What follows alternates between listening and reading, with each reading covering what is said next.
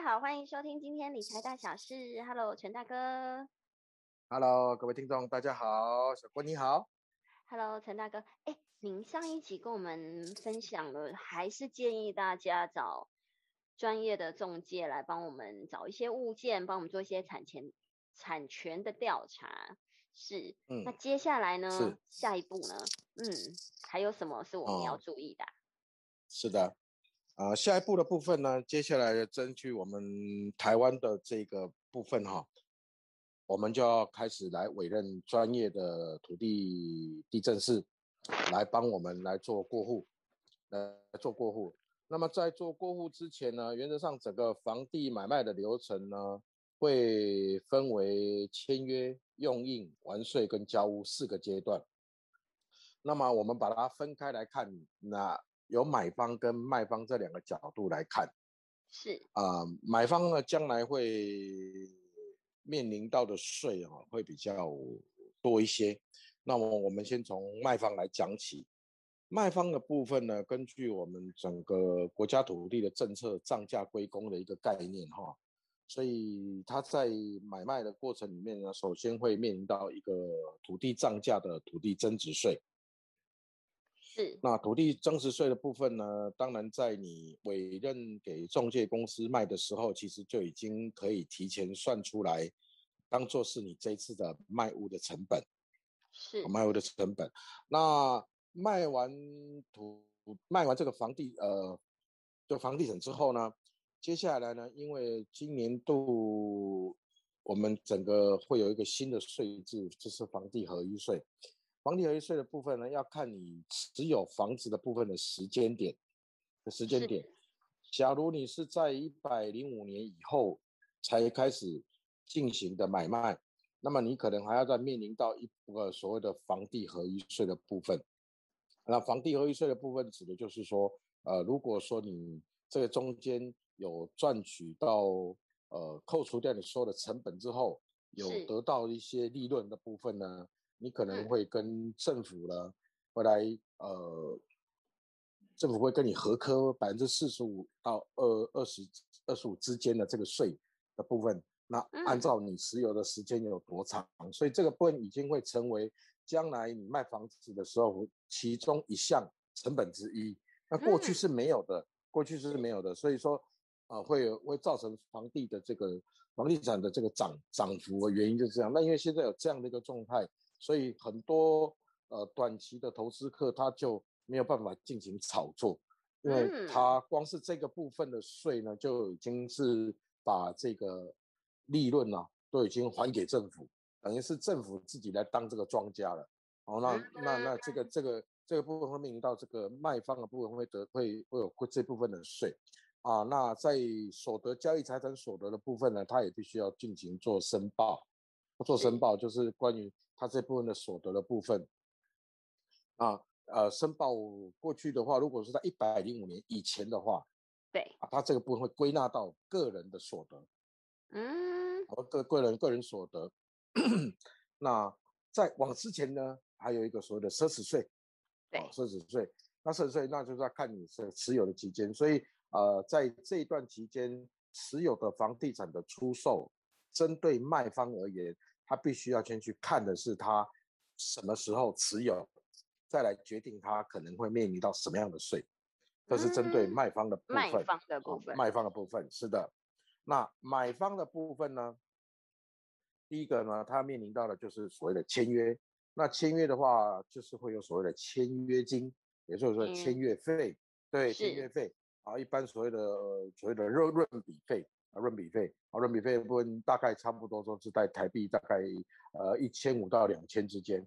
是，啊那接下来会进入所谓的用印。那用印的部分呢，大部分来讲都是呃，大概差不多百分之十到百分之十五，你要支付你的价金的百分之十到十五左右，因为嗯你你用用印的意思指的是说，呃，双方呢，呃，正式在这个契约上面公公契上面盖章，盖章对。来认定这一次的买卖的这个合法性。合法性，所以一般来讲都会在这个时候也会给付百分之十的这呃十到十五的价金。啊，这个所谓的价金就是说这个你买房子的这个呃应该要付的金额。啊。嗯，那第三阶段的是完税，那完税的话，呃，当然你除了支付你自己的价金之外呢，你接下来还要面临到的可能会收到一些税单，就是所谓的契税，契税。那么契税呢，它呃是按照你整个房屋总价值的这一个呃呃这个百分之六来课征，好来课征。那你也可以请这个房仲公司呢，在你买这个房子之前，提前帮你先做一个预估预估的动作。那么你还会面临到一个所谓的我们台湾所谓的印花税的部分。那印花税指的是在你双方打契约的时候，这个契约金额的部分的千分之一。啊，千分之一，这个是是当做是印花税。那印花税的话，就是啊，大概一百万，大概是一千块钱。所以看你整体整个房屋到时候申报的总价值啊是多少的部分，还要来贴这个所谓的印花税的部分。啊，印花税部分。那最后呢，最后一个是所谓的交屋，但用交屋就是把你所有的款项通通都要全部一起交付出去，啊，交付出去。那么你会面临到的一些税金呢，比如说就是啊，可能管理费的结算。水费、电费的结算，哦，水费跟。电费的结算啊，瓦斯费的结算，啊，瓦斯的结算，那啊，包括这个，你可以请中介公司帮你这个水啊、电啊做一个过户的动作，做一个过户的动作。那么在这个阶段里面，我们比较注意到的就是说，管理费的部分，前面的屋主是不是已经有百分之百的做这个？结清了，全部都结清了。对对对对。如果说你你他之前有前面没有结清的，这个在管理委员的部分，它是可以做追溯性的。也就是说，你新的屋主是必须有寄售性，就是你要帮这个前任屋主来缴这些钱。好，所以说在你买这房之前，一定要透为什么要透过中介公司，就是他帮你做这样的审查。那当然你自己在做结算的时候呢，你也可以了解一下啊，了解一下就是呃，关于关于关于管理费的部分。啊，过去是不是有所谓的这个积欠的部分，我们要来做一下了解，啊，这个是不能提提供给大家来做一下这个呃参考的。所以大致上呢，呃，买卖房屋呢，大概就是分为这一些这些税的部分，啊，这些税。那建议呢，大家在买房子之前，一定要先跟专业的或者是所谓的呃地呃中介公司，好，来前面先做所有的前面的了解，然后再来签订这个契约，才不会。已经签订契约之后呢，才会呃发现说，哎，怎么会有那么多的费用？哦，那会导致自己心里会比较不舒服。那接下来部分呢，除了交易之外，我们下一节来聊聊关于呃，以你你有拥有了这个房子之后，你可能会有还会有其他的呃，面临到将来有哪一些费用跟所谓的税金的部分啊，我们来跟可以跟各位听众来做分享。是哇，真的，我我听到中华民国万万岁，头都晕了，头都晕了，头都晕了。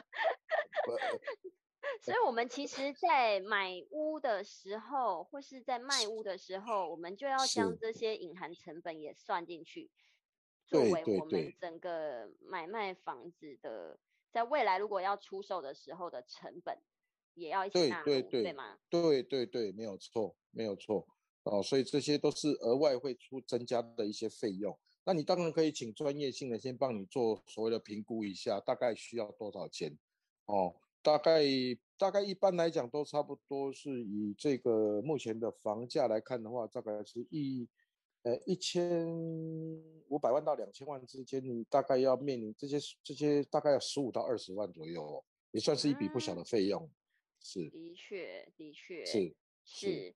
好的，谢谢陈大哥给我们就是厘清了一些从签约、呃完税、用印、交屋是吗？这个流程是的，是的，是的，是的，对，在买卖当中，所有买方卖方要留意的事项。那当然，这些费用的项目，我相信对于很少交易，甚至有的人一辈子才买卖，有没有一间两间对对对对对，是还是交给专业的代书跟呃中介业者帮我们做这些把关。是是是更方便的，嗯，是是是是。好的，那谢谢陈大哥哦。那我们下一集再来呃聊聊所有关于房子相关的的事项，跟大家分享。